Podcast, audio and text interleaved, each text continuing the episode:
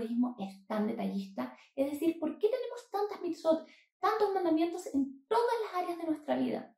Y esta pregunta se relaciona mucho con la festividad que viene pronto, que es Shavuot, en donde vamos a celebrar la entrega de la Torah, la entrega de las mitzvot. Y me parece que esta pregunta se responde con una historia que me contó una amiga hace algunos años atrás, donde le pasó algo absolutamente impactante, impresionante. Resulta que mi amiga llevaba un año sin poder quedar embarazada porque hace un año que no le llegaba la menstruación. Pensamos que podía ser problemas de estrés o de hormonas, pero se hacía exámenes y todo salía bien y los doctores no tenían idea qué le pasaba.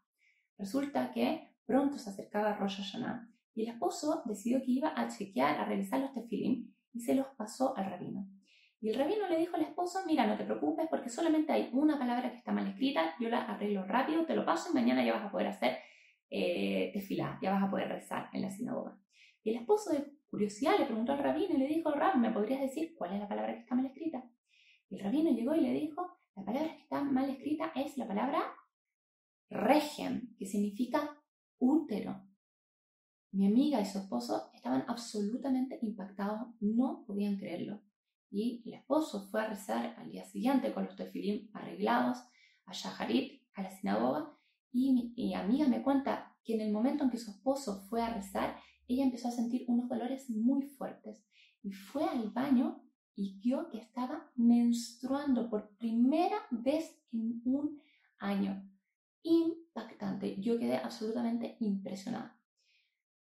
Pero después de un tiempo, mi amiga me llamó y me dijo, Daniela, tengo que contarte algo. Resulta que llevo varios meses sin que me llegue nuevamente la menstruación. Y yo estaba sumamente desilusionada, no, no podía creerlo. Mi amiga me dice, sí, la verdad es que me dejó de llegar la menstruación porque estoy embarazada, gracias a Dios. ¡Wow! Tremenda historia.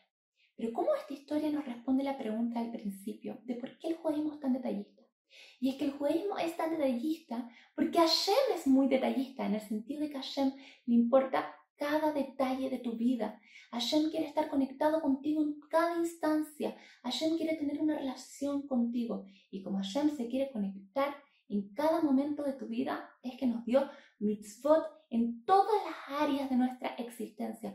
Porque las mitzvot son la herramienta que tenemos para conectarnos con Dios. Y no solamente eso, sino que piensa lo siguiente.